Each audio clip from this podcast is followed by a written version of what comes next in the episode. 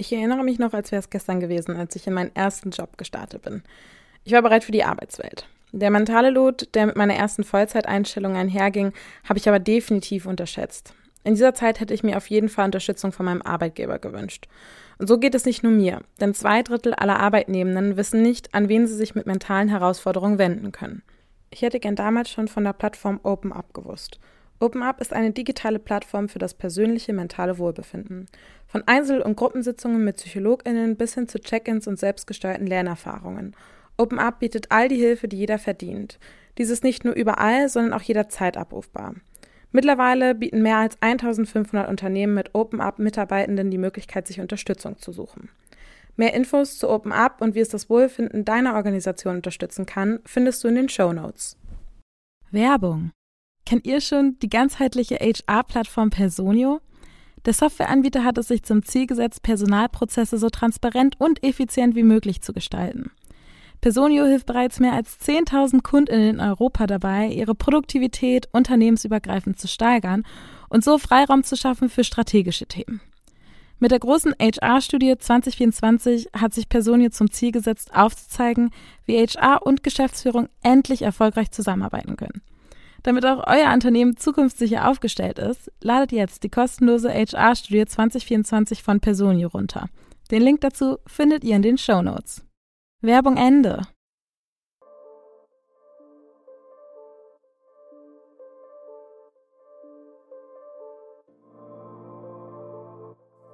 Hi, das ist der Podcast Work Illusion, in dem es um die Arbeitswelt nach unserer Zeit geht. Ich bin Anna und gemeinsam mit Robindro sprechen wir in diesem Podcast darüber, wie sich unsere Arbeitswelt eigentlich zukünftig verändern wird, basierend auf den Trends, die uns heute stark beschäftigen. Cool, dass ihr dabei seid.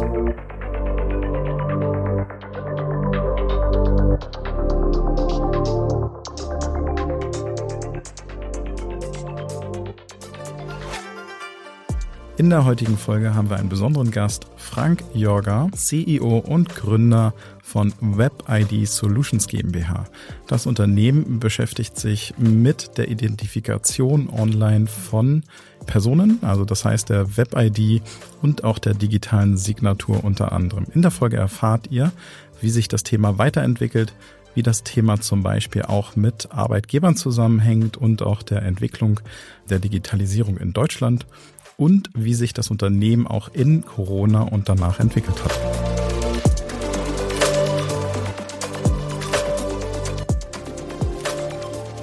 Es ist Workolution Dienstag. Mein Name ist Anna Janina Meyer. Ich bin Moderatorin, Projektmanagerin bei Funke und Podcasterin. Und zusammen sitze ich hier heute nicht nur mit einem Mann, sondern gleich mit zweien. Aber den ersten, den kennt ihr schon und das ist Robin Drohler. Ich bin CEO von Trendens und als Gast haben wir dabei Frank Jorga von WebID, CEO von WebID und auch Gründer. Freut mich sehr, dass du heute hier bist. Ich freue mich auch sehr. Danke. Ich freue mich auch. Wir freuen uns alle. Ja, das ist doch super. Besser kann eine Folge ja wohl nicht starten. Frank, magst du dich einmal vorstellen, was du genau machst und wer du so bist? Ja, genau. Also Frank Stefan Jorger ist mein Name und äh, ich bin Gründer und CEO der Firma WebID Solutions GmbH. Das ist eine Gründung, die ich selbst ins Leben gerufen habe. Das heißt, das stammt alles aus meiner Idee.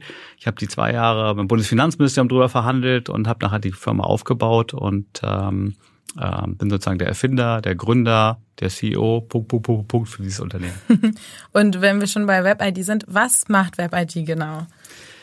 Ja, das ist nicht ganz so einfach zu beschreiben, weil es ja schon mittlerweile zehn Jahre am Markt ist, dieses äh, Unternehmen. Aber die Grundidee waren zwei Dinge. Ich habe gesehen, dass äh, wenn man Personen identifizieren möchte, also feststellen, mit wem hast du eigentlich zu tun, dass es nur nicht digitale Wege gibt. Also man ging dann beispielsweise zur Post oder irgendein Laden.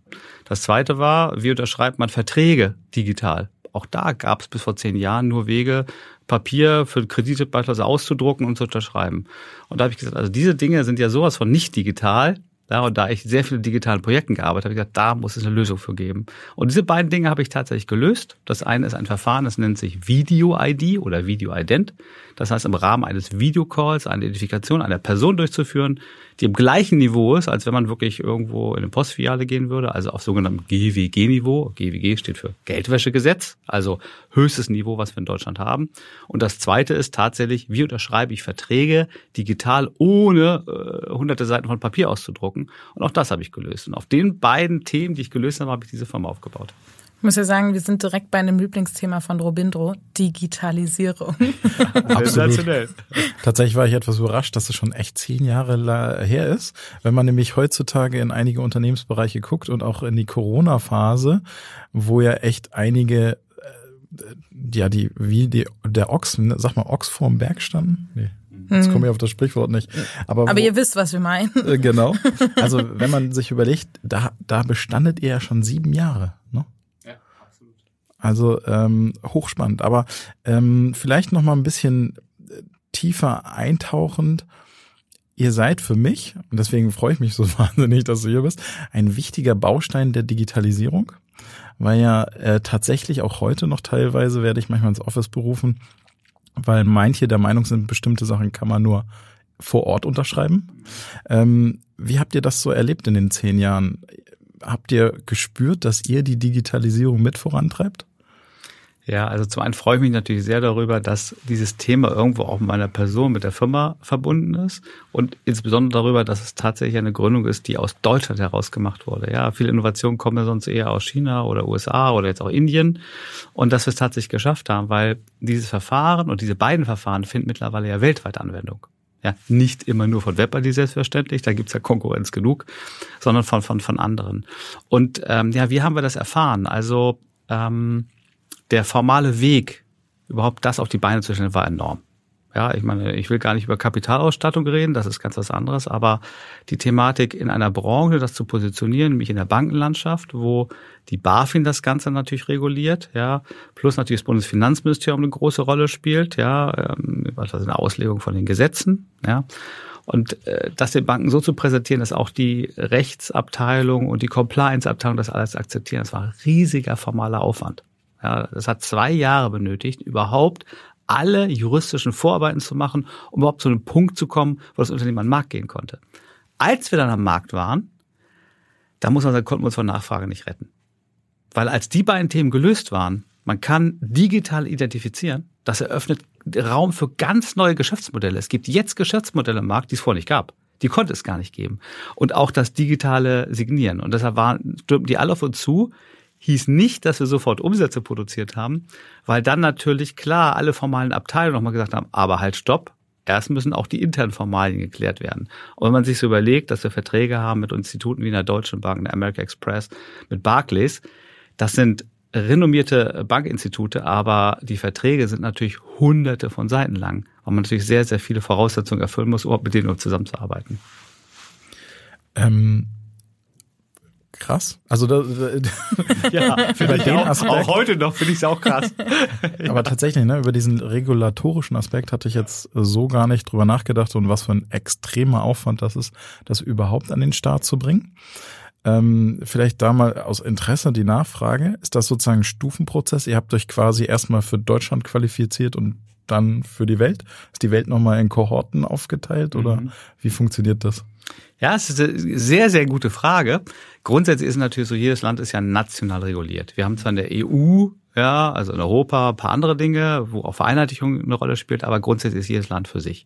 So, jetzt ist es so, wenn wir natürlich in Deutschland etwas gemacht haben, was sich sehr stark im Bereich Sicherheit, also wie identifiziere ich Personen abspielt, und im Bereich Datensicherheit und Datenschutz, haben wir in Deutschland, wenn man die Welt betrachtet, mit die allerhöchsten Standards. Es gibt kaum ein Land auf dieser Erde, was anspruchsvoll ist als Deutschland. So, deshalb hatte ich natürlich die Annahme, wenn ich das Unternehmen in Deutschland gründe und das in Deutschland akzeptiert wird, dann wird jeder sagen, also wenn das ein Bundesfinanzministerium, eine BaFin gut heißt und wir Vertrauen bei den Bürgern und bei den Banken einsammeln, dann wird es überall anders auch möglich sein. Und das hat sich tatsächlich als wahr herausgestellt.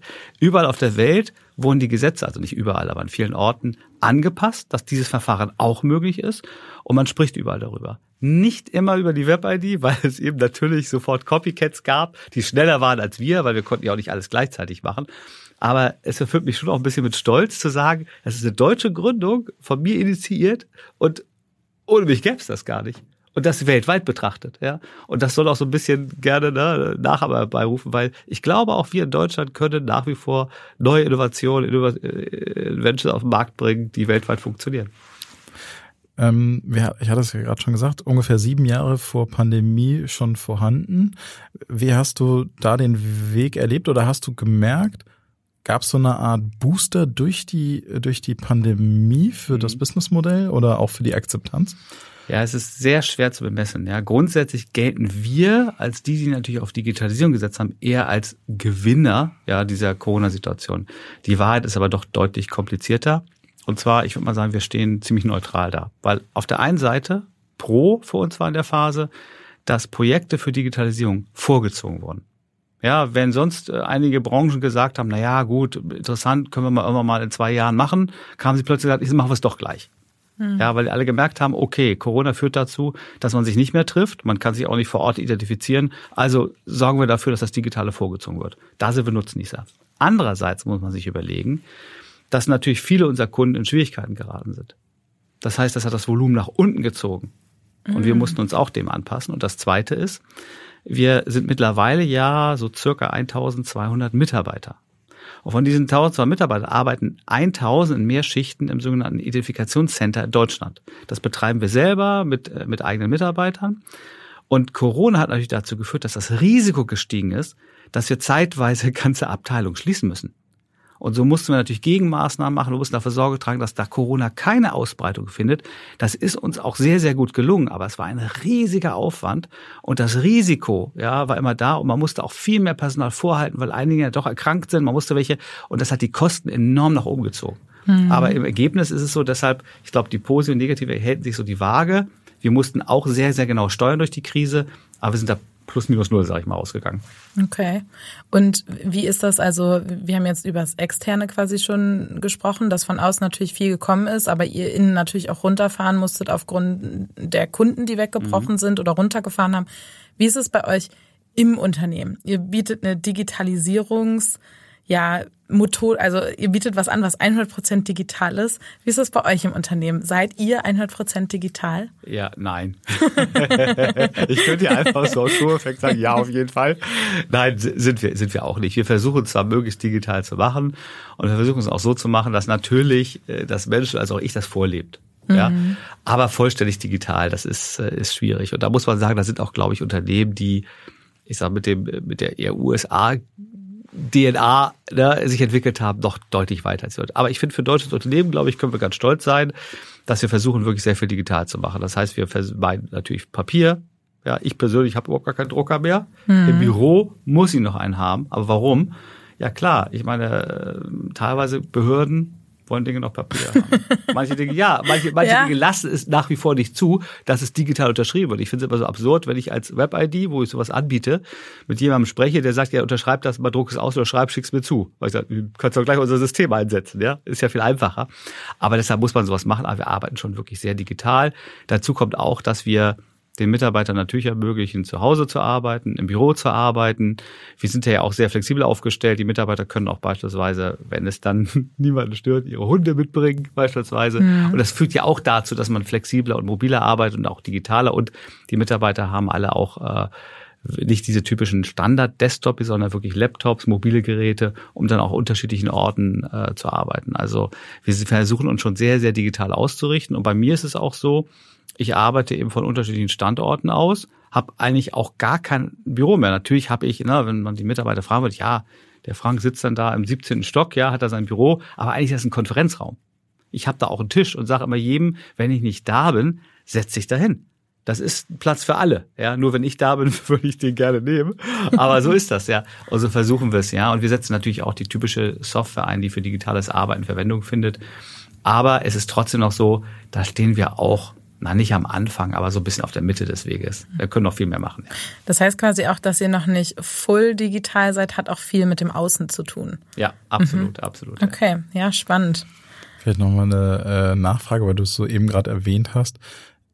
Ähm, gibt es noch Prozesse, die tatsächlich analog verlangen oder ist durch die Anerkennung eures Verfahrens, ist das jetzt nur noch eine Überzeugungsfrage oder gibt es tatsächlich noch irgendwelche Gesetzeshürden? Ja, ist auch eine sehr gute Frage. Jetzt muss man sagen, im Prinzip ist es so, das Verfahren, jemanden auf höchstem Niveau digital zu identifizieren, also das Video-ID, das gilt eigentlich fast überall. Ja, ich sage das ja fast überall, aber es gibt Spezialbereiche wie, nehmen wir mal, Das Gesundheitswesen, wo es um mhm. Patienteninformation geht, das muss man ein bisschen anders betrachten.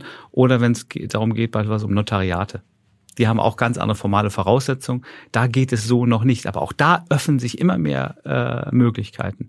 Aber ansonsten ne, der Rest, also ich sag mal so 99,5 Prozent aus meiner Sicht, aller Bereiche kann man das machen. Ja, sollte man das auch machen, ist es auch ausreichend sicher. Und das Zweite ist auch das digital Unterschreiben, da gilt genau das Gleiche. Also wenn wir jetzt als als als äh, Form erfordern ist, die Schriftform ja ist, dann geht es.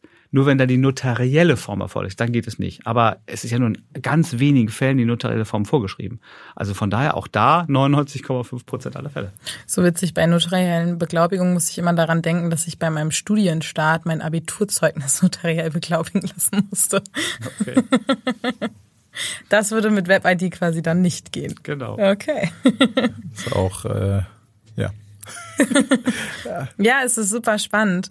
Hm, Gibt's was, wo ihr sagt, ähm, das machen wir schon so gut, dass sich da andere Unternehmen eine Scheibe von uns abschneiden können im Digitalisierungssektor, sag ich mal? Uh, das ist jetzt, äh, dafür müsste ich natürlich alle anderen Unternehmen kennen, wie sie es machen. Was glaubst Aber, du denn, was macht ihr sehr gut? Vielleicht eher so gesagt. Ja, also ich glaube tatsächlich diese Kombination aus Präsenz im Büro, Homeoffice, ich glaube, das machen wir ziemlich gut. Ja, da haben ja andere Unternehmen ein Problem, weil die Unternehmen nur zu Hause, also die Mitarbeiter nur zu Hause bleiben wollen oder einige nur. Ich glaube, das haben wir ganz gut hinbekommen, muss ich sagen. Wirklich auch, ich glaube, zur Zufriedenheit aller Mitarbeiterinnen und Mitarbeiter. Also es mhm. klappt wirklich sehr, sehr gut. Und natürlich, was die äh, Büroausstattung betrifft. Also wir sind jetzt nicht so ein Unternehmen wie ein Konzern, dass es teilweise Vorgaben gibt, du musst damit und damit arbeiten. Natürlich haben wir auch Leitlinien, aber immer dann, wenn es den Sicherheitsniveaus entspricht, kann der Mitarbeiter sich im Prinzip aussuchen. Also mal ein ganz simples Beispiel, ja. Die Mitarbeiter haben, wenn sie telefonieren, auch Kopfhörer. Warum sollten wir jetzt einen Kopfhörer vorgeben, der vielleicht den der Mitarbeiter, Mitarbeitern ablehnt, weil er einfach entweder nicht schick ist oder weil er die Akustik, schlechte Akustik hat oder nicht die ausreichende Akustik für die Person. Deshalb kann jeder sich das kaufen, ja, was er haben möchte. Und ich glaube, das befördert natürlich auch die Nutzung äh, dieser Dinge und ich glaube, das machen wir schon ziemlich gut, ja. Hm. Das ist ja eins von ja, wir haben letztens mal über so Job-Benefits gesprochen, mhm. was uns da am liebsten ist. Und da hat Robindro, na, was war dein Platz Nummer eins? Weißt du es noch? ich glaube, das Tattoo. Nein, die technische so, Ausstattung. Ja, ja, die technische Ausstattung, sag mal. Wir, wir hatten tatsächlich, äh, ich hatte, äh, du hattest die Firma oder hatte ich die rausgesucht? Äh, eine Firma, die als Benefit das erste Tattoo geht auf uns. Okay. Äh, ja. gemacht hat, aber nee, tatsächlich. Also das wäre eine neue Idee, aber das würde ich jetzt von daher nicht so gut finden, weil ich selbst habe keine Tattoos und ich würde mich ungern dazu zwingen lassen als Vorbild. und ich versuche ja das vorzuleben, weil ich glaube, mhm. ich habe Unternehmen, ich meine, das Management und äh, sowieso auch der, der, der Geschäftsführer muss einfach gewisse Dinge vorleben. Weil ansonsten wirkt das überhaupt nicht authentisch. Ne? Und wenn ich mit dem Tattoo käme, dann müsste ich halt vorzeigen. Und bisher habe ich noch keins. Mhm. Aber kann ja noch kommen. Nee, aber äh, was äh, tatsächlich auf meiner Top-Liste ganz oben ist, ist technische Ausstattung. Also mhm. da ähm, finde ich, ich persönlich extrem wichtig, insbesondere ja, also ich arbeite auch in einem digitalen Unternehmen. Das ist halt für Unternehmen, die für sowas stehen, glaube ich, extrem wichtig, ja. dass die dann auch die entsprechende Ausstattung ähm, bieten. Du hattest gesagt, diese ähm, Web-ID-Prozesse, also die Überprüfung macht ihr auch selbst sozusagen? Mhm. Ja, genau. Also, ja. Ist das eine Tätigkeit, die sich remote durchführen lässt oder ist dafür eine bestimmte Umgebung notwendig? Ja, es ist sehr, sehr spannend. Zum einen ist es natürlich die Tätigkeit selber, haben auch wir erfunden. Das heißt, das gesamte Schulungskonzept für diese Tätigkeit wurde komplett von uns neu erfunden und neu aufgesetzt. Ja, das heißt, also wir haben im Prinzip ein neues Berufsbild geschaffen. Mhm. Ja, und das zweite ist Remote. Ja, jetzt muss man auch sagen, kommt natürlich auf die Branche drauf an, weil wenn man mit Banken arbeitet, legt die BaFin sehr stark Wert darauf, dass gewisse Formalien eingehalten werden. Die haben wir uns auch selbst als Regularien gesetzt. Und das schließt so ein bisschen das Arbeiten von zu Hause aus, ne? weil der Mitarbeiter bekommt ja auf dem Bildschirm Daten eines Endkunden, die wiederum höchst vertraulich sind. Mhm. Aber wir haben tatsächlich die Möglichkeit bekommen, innerhalb der Corona-Zeit, ja, wo viele zu Hause sitzen mussten, die Möglichkeit zu haben, unter gewissen Regularien das zu tun. Und deshalb ist es tatsächlich etwas, was sich für Remote wirklich gut eignet. Man muss nur genau schauen, dass die ganzen Sicherheitsanforderungen eingehalten werden. Und die sind natürlich remote deutlich schwerer zu überprüfen, als wenn jemand im Büro ist. Mhm. Ähm, dieses ganze, also du sagst ja gerade schon, das sind alles sehr sensible Daten, die mhm. da teilweise zur Identifizierung kommen. Und du hast auch vorhin schon mal kurz anklingen lassen, diesen Faktor der Cybersicherheit. Mhm. Ähm, Wie, wie geht ihr da vor? Weil ich sag jetzt mal, es wird immer digitaler. Wir haben jetzt diese ganzen KI-Themen auch, die mhm. immer weiter hochpoppen. Wie schützt ihr eure KundInnen auch davor, mhm. dass da was mit deren Daten passiert? Weil man hört es ja immer mhm. häufiger. Bei Facebook ja. wurde abgegriffen, bei der Bank wurde abgegriffen, ja. so. Also jetzt, jetzt muss man immer vorweg sagen, also hundertprozentige Sicherheit gibt es natürlich nirgendwo. Mhm. Ja, das ist wirklich so. Wenn ich überlege, dass äh, selbst Unternehmen wie Amazon oder Facebook damit Probleme haben und das sind Riesenkonzerne, die versuchen natürlich, äh, die Daten zu schützen. Nun gut. Was wir machen, ähm, wir machen uns das Leben bewusst etwas schwieriger als die genannten Unternehmen. Und was bedeutet das? Wir verschlüsseln alles. Das mhm. heißt also, bei uns werden alle Daten wirklich hoch verschlüsselt, ja. Und ich kann auch äh, sicher sein, dass das alles wirklich äh, perfekt läuft, weil unser CTO ist ja mein Bruder, mit dem ich das Unternehmen mhm. zusammen gegründet habe. Und von daher äh, hat er sehr, sehr hohe Ansprüche, was das betrifft. Das heißt, selbst wenn jemand irgendwo durch sämtliche Firewalls, was eigentlich also nur theoretisch möglich ist, ja, aber in der Praxis passiert das bei großen Konzernen, ja. Ich sag mal, durchkäme, würde er mit den Daten nichts anfangen können. Das erhöht natürlich den Aufwand des täglichen Umgangs, weil wenn man sich überlegt, wenn einer die Daten auf den Screen angezeigt bekommt bei uns im Ident Center, waren die immer verschlüsselt und müssen erst wieder komplett entschlüsselt werden, angezeigt werden, dann werden sie wieder verschlüsselt. Und das klingt ja so trivial, aber bei den Massentransaktionen ist das ein riesiger Aufwand. Wir gehen aber lieber auf Nummer sicher, damit da nichts passieren kann. Mhm. Ja, also ich, ich finde das so, ich finde das so Wahnsinn, weil man denkt natürlich, dass man da, wo man die Daten abgibt, dass die natürlich geschützt werden.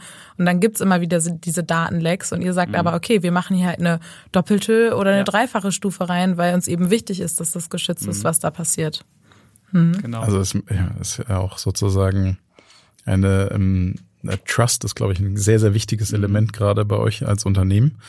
Hm, ich habe noch eine andere Frage. Du hattest vorhin gesagt, ihr habt Ihr habt zwei Produkte, einmal das, die Videoidentifizierung und äh, sozusagen die Vertragsunterzeichnung. Genau. Habt ihr weitere Produkte oder baut ihr sozusagen, oder das sind eure Hauptprodukte?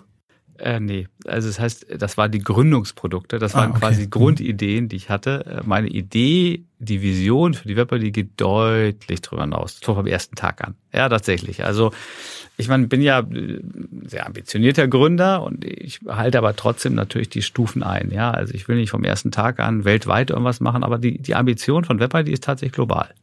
So und ähm, deshalb äh, gibt es auch eine Vision, die wir in der Umsetzung haben und wo die bisherigen Schritte auch tatsächlich sehr erfolgreich verlaufen sind. Und der erste Weg war natürlich zu sagen, ein Universum an Produkten zu schaffen. Das heißt, die Produkte, die ich beschrieben habe, arbeiten ja an dem allerhöchsten Sicherheitsniveau. Es gibt aber auch Fälle, wo man beispielsweise nur ein kleineres Sicherheitsniveau dann auch für einen kleineren Preis haben will, wo man einfach sagt, beispielsweise, wenn man jetzt äh, ja, ist auch wie Airbnb seine Wohnung vermietet an irgendjemanden, muss man wirklich dann Video-ID machen oder reicht es nicht aus, einen Ausweis vor die Kamera zu halten, der wird automatisiert gecheckt. Und daraus haben wir ein Universum an Produkten gebaut. Das heißt, wir haben jetzt unterschiedliche Ident-Produkte in unterschiedlichen Sicherheitsstufen. Das heißt, wenn du, egal welches Anliegen du hast, ja, du kannst immer zur WebID kommen. Und wir haben auch unterschiedliche Signing-Produkte. Das heißt also, daraus ist dann dieses Universum aufgebaut worden. Und was wir dann eingeführt haben, ist tatsächlich, dass wir dem Endkunden, nachdem wir diesen Trust, von dem du sprachst, aufgebaut haben, die Möglichkeit gegeben haben, sich eine digitale Identität bei einer WebID aufzubauen. Hintergrund ist, ich glaube fest daran, dass so wie wir jetzt Zahlungstransaktionen weltweit machen, wird es irgendwann erforderlich werden, dass wir auch uns digital ausweisen weltweit nicht nur in Deutschland, nicht nur in der EU, sondern weltweit. Und dafür bedarf es einer sicheren Digitalität. Und da versucht WebID eine bestimmte Rolle zu spielen. Ich würde gern auch mit dir über die Zukunft sprechen. Und bevor wir das machen, könnte hier jetzt Werbung kommen. Und jetzt könnte sie vorbei sein. Also die Welt dreht sich ja immer schneller. Ich meine, wir kriegen das gerade alles mit, was mit ChatGPT und diesen ganzen KI-Sachen auf sämtlichen Ebenen derzeit passiert. Und wir, wir nehmen uns ja auch immer ein bisschen Raum dafür, darüber zu sprechen, wie sich die Arbeitswelt so verändern wird. Was glaubst du, in, in welche Richtung wird das Video-Ident oder generell das digitale Ident-Verfahren noch laufen, wenn wir auch über sowas sprechen, wie zum Beispiel Avatare in Metaverse oder jetzt diese ganze Stimmenklon-Thematik oder ähm, Deepfakes. Also da gibt's ja sämtliche Stichworte, die wir jetzt reinschmeißen könnten. Was glaubst du, in welche Richtung geht das mit euch? Ja, ist eine sehr, sehr spannende Frage und ähm, ich möchte jetzt nicht so selbstbewusst daherkommen, aber ich kann, ich kann ganz klar sagen, ich habe die Themen schon am Anfang durchdacht, als ich die Firma gegründet habe. Mhm. Ja. Und vielleicht eins vorweg, also es gibt ja immer mehr Systeme, die sehr versuchen, sehr automatisiert zu äh, identifizieren. Also über das Einscannen des Ausweises bieten wir auch alles an.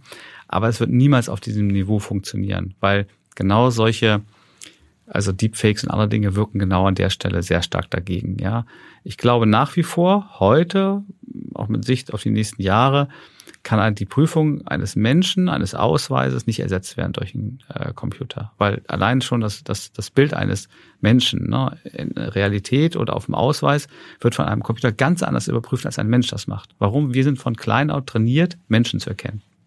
Ja, der Computer zerlegt das in Einzelteile und prüft irgendwelche Pixel oder irgendwelche Punkte, digitale äh, Dinge. Also ein Riesenunterschied. Aber die Frage hinsichtlich der Zukunft. Also ich glaube, so ein Verfahren wie Video-ID und andere, es gibt ja auch andere äh, mittlerweile, die auf ähnlichem Niveau arbeiten wie unser, wird es immer geben, um auf höchstem Standard identifizieren zu können. Und wenn du dich wirklich in der virtuellen Welt bewegst, und das hattest du auch angesprochen, und ich persönlich muss sagen, glaube sehr stark an dieses Metaverse, ob es jetzt Metaverse heißt oder ob Avatar, Avatar, was auch immer, aber ich glaube sehr stark, dass wir uns irgendwann zum einen in einer Welt bewegen werden, die das Digitale mit dem Realen mischt, ja, dieses Augmented Reality, und das ist ja teilweise findet schon Anwendung, aber es ist natürlich in der Bevölkerung noch gar nicht angekommen. Setzt ja kaum einer nur als Gimmick ein. Aber ich glaube, das wird definitiv kommen. Und das Zweite ist, es wird auch kommen, dass man sich in gewissen Bereichen, sei es jetzt ähm, im Kunstmarkt oder auch bei Reisen, virtuell bewegt. Also bei Reisen würde ich mal sagen, es wird die echte Reise nicht ersetzen. Aber wenn du dir beispielsweise einen Eindruck machen willst von einem Reiseort, warum reist du nicht erst virtuell dorthin, sagst, okay, dir könnte es dort gefallen, besser als wenn du dann bei irgendeinem Reiseanbieter ein paar Hochglanzbilder siehst. Du machst dir direkt einen Überballtor und dann entscheidest du dorthin zu reisen. Mhm. Genauso gut im Kunstmarkt ist es so, aktuell, wenn du ein Bild kaufen willst, musst du beispielsweise in eine Galerie nach Berlin reisen. Wenn dieses Bild jetzt digital verfügbar wäre, in einem Metaverse, kannst du dich über auf der Welt befinden und kannst dieses Bild anschauen und du kannst auch mit dem Verkäufer darüber verhandeln. So, aber jetzt kommt der Punkt. Sobald du dich virtuell in der Welt befindest, sind Fakes natürlich vorprogrammiert. Das heißt, ich könnte mir einen Avatar geben, der so aussieht wie ihr. Oder einer von euch, ja. Mhm. So. Und derjenige, der mich dort sieht, würde sagen, ach, das ist doch, ne, so, nicht, nicht Frank. So. Und dann brauche ich natürlich eine digitale Identität, die ich vorzeigen kann, um zu sagen, ja, ich bin, wer ich bin, ich darf und kann beispielsweise dieses Kunstwerk kaufen. Und im Gegenzug muss der andere ja nachweisen, dass er er ist und verfügt tatsächlich über dieses Kunstwerk. Und das ist nur ein Beispiel. Und wenn man das weiterdenkt, wird es hunderte, hunderttausende Anwendungsfälle geben für diese Art von Raum, ja, wo man aber wirklich sagt, man kann Geschäftsvorfälle, Geschäftsmodelle bauen ohne Ende, aber es läuft immer darauf hinaus, dass zwei Personen sich begehen und sich vertrauen müssen. So, in der, in der normalen Realität machen wir es, wir uns anschauen, wir gucken uns die Augen, wir gucken auch, na, ist das jetzt vertrauenswürdiger oder ist das nicht? Und sonst fragen wir nach dem Ausweisdokument. So, dann guckst du das Ausweisdokument, machst für eine Fotokopie und bist sicher, dass du mit dem das Geschäft machen kannst. Im digitalen Raum wird das viel, viel schwieriger und deshalb brauchst du eigentlich diese digitale Identität. Und darauf ist es auch aufgebaut, weil wenn wir einmal ein Video-ID-Verfahren durchgeführt haben, ist die Identität sichergestellt. Und dann kann der Kunde ja seine Identität wiederverwenden als digitale Identität genauso gut auch im Metaverse. Er muss kein Ausweisdokument mit sich herumführen, er braucht auch nicht zwingend ein Handy mit sich herumführen, und du wirst mir jetzt auch fragen, ja, wie weist er sich dann im Metaverse aus? Ja, ganz einfach. In dem Video-ID-Verfahren sehen und hören wir ihn. Das heißt, wir prüfen seine Identität, indem wir ihn sehen mhm. Und wir hören ihn. Und er kann sich natürlich beispielsweise autorisieren über sein echtes Gesicht oder seine Stimme. Also Face und Voice Recognition. Zusätzlich gibt es weitere technische Effekte, wo wir das miteinander verbinden können, dass er beispielsweise die Identität verbindet mit seinem Mobilgerät. Und dadurch kann er immer nachweisen, dass er er ist, auch in so einem Raum wie das Metaverse. Mhm. Hört sich irgendwie alles für mich noch sehr abstrakt an. ist noch ein bisschen weit entfernt, ja. Wobei, was heißt weit entfernt? Wenn ich zehn Jahre in Zukunft gucke, würde ich sagen, also spätestens zehn Jahre, das ist definitiv so weit, ja. Mhm. Ähm, ich frage nochmal nach, und zwar in meinem Kopf äh, müsste man eventuell unterscheiden zwischen Echtzeit Verifikation und sozusagen zeitversetzt. Also wenn ich jetzt sozusagen, ich habe ein Event und ähm, muss irgendwas digital unterzeichnen, dann werde ich quasi zu euch geschickt. Das wäre für mich zeitversetzt. Mhm.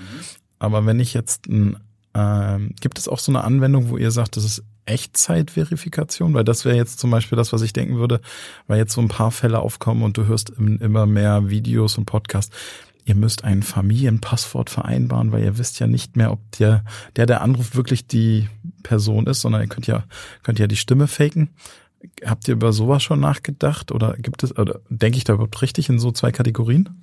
Ja, du hast natürlich vollkommen recht, dass wenn heutzutage, wie man einen typischen Anwendungsfall für so ein Video-ID, äh, die Öffnung eines Bankkontos. Ja, der Kunde sitzt an seinem Rechner oder seinem Laptop oder seinem Smartphone, öffnet ein Bankkonto und wird dann zur Web-ID geschickt. Ja, das heißt, er kann es zwar sehr schnell durchführen, aber es ist nicht in Echtzeit, sondern erst zur Web-ID, dann macht er diesen Videocall und dann kommt er wieder zurück äh, zur Bank. In dem anderen Anwendungsfall, ähm, den wir vorher diskutiert haben mit dem Metaverse, ist es ja live. Mhm. Ja, du musst dir vorstellen, ich stelle mir das so vor, dass die Verknüpfung der Digitalität, die bei WebID oder bei anderen, also entweder zentral oder dezentral gespeichert ist. Da wird ja viel darüber diskutiert. Soll man die auf irgendeinem Server haben? Ja, also zwar gesichert, ja, hm, dann könnte er gehackt werden, oder packt man das auf Smartphone, ja, und macht es dann quasi dann bei der Person, also dezentral, nicht zentral über dem Server, sondern dezentral. Hat aber auch Vor- und Nachteile, weil dann, wenn dann, dann das Smartphone entwendet wird, hm, kann sich jeder für dich ausweisen möglicherweise. Also hat immer Vor- und Nachteile. Aber ähm, es sollte beides möglich sein. Und auch die Daten, die werden nicht alle irgendwann bei WebID gespeichert werden, oder, sondern die werden bei unterschiedlichen Anbietern gespeichert und dann eben live zur Verfügung gestellt. Und ich stelle es mir so vor, dass man sich vorstellt, man läuft mit einem Avatar durch den digitalen Raum und so ähnlich wie sich ja dieser, ich sag mal, gefällt mir Button durchgesetzt hat, hat er neben seinem Kopf ein Symbol. In meiner Welt ist das natürlich ein WebID-Symbol, ist ja klar. Und zeigt dadurch, dass er er ist. In dem Moment, wo seine Identität entwendet wurde, wird das zentral über WebID gesperrt und der, dieses Zeichen verschwindet, damit er nichts betrügen kann. Und das ist dann tatsächlich live. Das heißt, die Verbindung würde dauerhaft gehalten werden, wenn er sich im virtuellen Raum bewegt. Und wenn dann wirklich diese äh, Betrugsfälle auftauchen, wird ihm diese Identitätsnachweis natürlich genommen, damit er nicht damit irgendwie möglicherweise Schaden anrichten kann. Ähm, vielleicht jetzt äh, gegen Ende nochmal eine Frage in Richtung ähm, Wettbewerb. Du hattest ja schon gesagt, da gab es jetzt, insbesondere weil ihr konntet ja auch nicht die ganze Welt von heute auf morgen bespielen, Nachahmer, die auch noch äh, Marktanteile gut gemacht haben. Kannst du noch mal so eine Einschätzung geben, wie viel Anteil Kompetitivität, ich weiß nicht, ob ich das richtig ausdrücke, ist sozusagen Sicherheit bei euch und Innovation? Also sozusagen, ihr könnt ja auf selben Sicherheitslevel verschiedene unterschiedliche Wege anbieten. Mir scheint es jetzt so langsam durch unser Gespräch, dass euer wirklicher Vorteil eigentlich das, dieses, das Sicherheitslevel ist. Oder wie, wie siehst du das? Ja, das also ich sag mal, ganz am Anfang war es so, da stand die Innovation im Vordergrund. Mhm. So, und dann wurde es natürlich immer etablierter. Dann stand natürlich die Sicherheit und immer natürlich auch der Preis, ist ja auch ein Thema, äh, deutlich im Vordergrund. So, jetzt ist es so, da das Verfahren etabliert ist, steht die Sicherheit im Vordergrund. Es kommen aber neue Verfahren, wo sich das Spiel wieder abspielt. Erst die Innovation, ja, die sollte natürlich auch sicher sein, aber danach diskutiert man mehr über Sicherheit an der Stelle. So, und, und deshalb hat sich das eigentlich so, so ähm, entwickelt. Wenn ich auf WebID schaue, ist es natürlich so, wir müssen sicher arbeiten. Das schulden wir allen unseren Geschäftskunden mhm. und auch den vielen, vielen Endkunden, ja, wo wir sehr stolz sind, dass uns wirklich mittlerweile, ich glaube, die Zahl ist jetzt mittlerweile, ich glaube, 25 Millionen Menschen haben sich bereits über WebID identifiziert im Video-ID. Und nicht mal ein automatisches Verfahren, sondern ein Video-ID-Verfahren. Das heißt, es sind schon sehr, sehr viele Menschen, die das Verfahren, das ist natürlich auch doppelte Nutzung mit drin, ne, die das Verfahren genutzt haben. Und äh, wir schulden denen natürlich die Sicherheit. So, und da ist es ja auch schön für uns, dass wir natürlich auch dieses Label Made in Germany unter den Datensicherheitsbestimmungen, die wir haben und der Datenschutz, und wir sind in Deutschland, wir sind ein deutsches Unternehmen, natürlich auch vor uns hertragen können. Andererseits ist es aber auch so, man erwartet natürlich Innovation. So, und deshalb haben wir beispielsweise auch jetzt vor kurzem ein WebID Wallet auf den Markt gebracht. Das heißt, wo du deine Identität nicht nur bei WebID speichern kannst, sondern auch visualisieren kannst über ein Wallet und dieses Wallet sowohl online als auch offline verwenden kannst. Und diese Innovation erwartet man aber auch von uns. Ne? Natürlich ist Sicherheit da, das sollten wir uns vor uns hertragen, aber er sagt ja, das muss so sein, Haken hinter, aber die Innovationskraft wird auch erwartet. Und das haben wir dadurch auch wieder Beweis gestellt. Abgefahren. Also ich könnte un ungelogen noch Stunden weiterreden. Jetzt nochmal eine Frage, nur damit ich es äh, richtig einordne.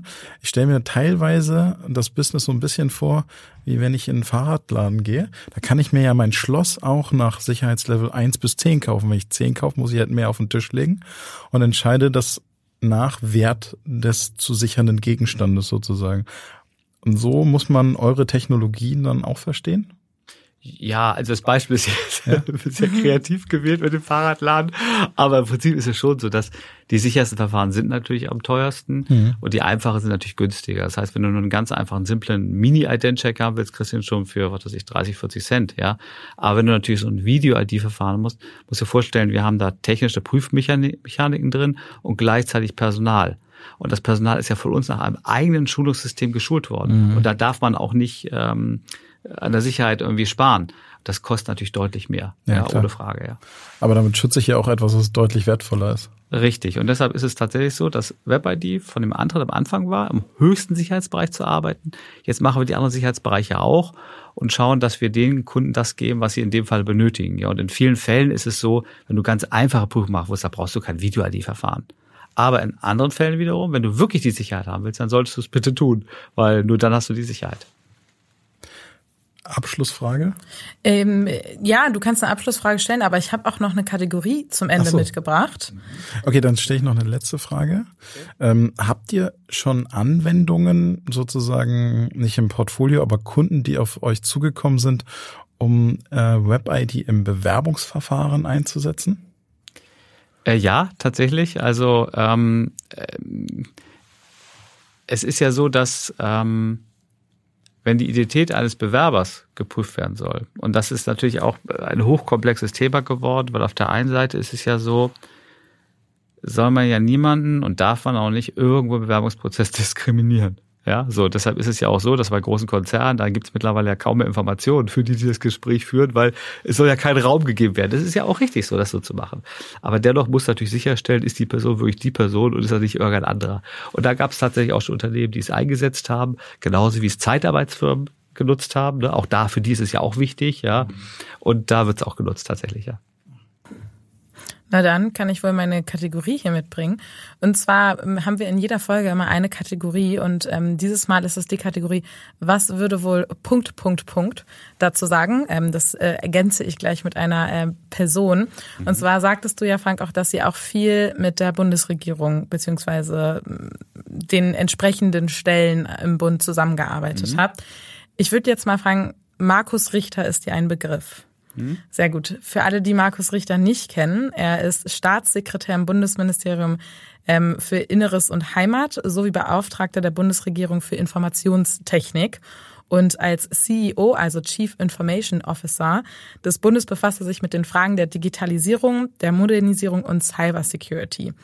Ähm, der Fokus liegt auf dem Bereich digitale Lösung und digitale Souveränität sowie Datenpolitik, digitaler Wandel und Sicherheit. Also sehr viel digital. Und die Frage ist, was würde wohl Markus Richter zum Impact der Digitalisierung von WebID sagen? Naja, also grundsätzlich glaube ich, da er für Digitalisierung würde er es natürlich gut finden, mhm. dass es Unternehmen gibt aus Deutschland heraus, die alle Regularien einhalten und das am Markt anbieten. Und dann würde er, auch zu Recht, sehr viele Fragen zur Sicherheit stellen. Mhm. Wie macht ihr das? Wie findet ihr das? Wie findet ihr jenes? Und das ist auch schon so passiert. Ja, das heißt, wir haben schon viele Fragen, kommen aus dem Innenministerium oder vom BSI bekommen und mussten sie völlig zu Recht auch beantworten, dass wir das Sicherheitsniveau haben, um das wirklich auch zu machen zu können. Diese Fragen würde er mir wahrscheinlich hunderte Stück stellen und ich würde diese Fragen natürlich dann beantworten. Cool. Ja, also ich muss sagen, ich bin total geflasht, was, was ihr macht und was für einen Impact ihr auf die Digitalisierung ja der Welt, kann man ja sogar sagen, habt. Und ähm, gibt es noch irgendeinen, ich sag jetzt mal, Appell von dir, Frank, an, an alle Hörenden, was das Thema Digitalisierung angeht?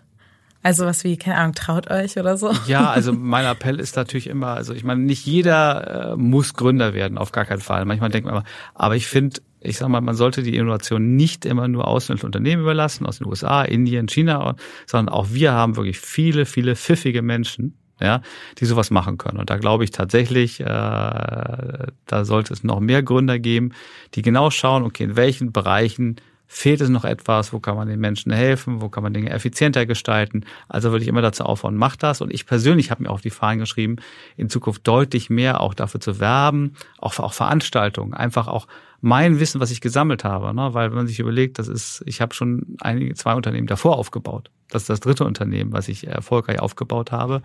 Und ähm, ich hätte noch viele Ideen für andere Dinge. Ja? Und ich möchte aber das, was ich gelernt habe, und ich habe vieles richtig gemacht, ich habe auch vieles falsch gemacht. Und aus dem, was ich falsch gemacht habe, habe ich am meisten gelernt. Und um diese Fehler für andere zu vermeiden, kann ich mein Wissen natürlich weitergeben. Und das mache ich auch gerne.